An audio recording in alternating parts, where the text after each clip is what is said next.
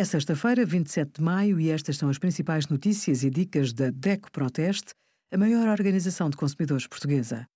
Hoje, em DECO.proteste.pt, sugerimos turismo sustentável, como escolher o sistema solar térmico e 14% de desconto em alojamento e serviços nos hotéis Vila Galé com a parceria DECO+.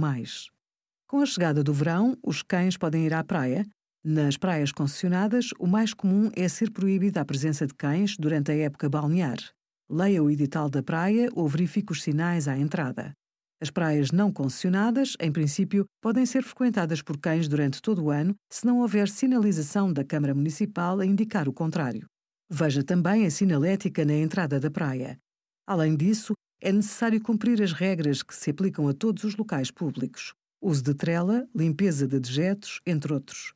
Os cães de assistência podem apanhar banhos de sol onde e quando quiserem.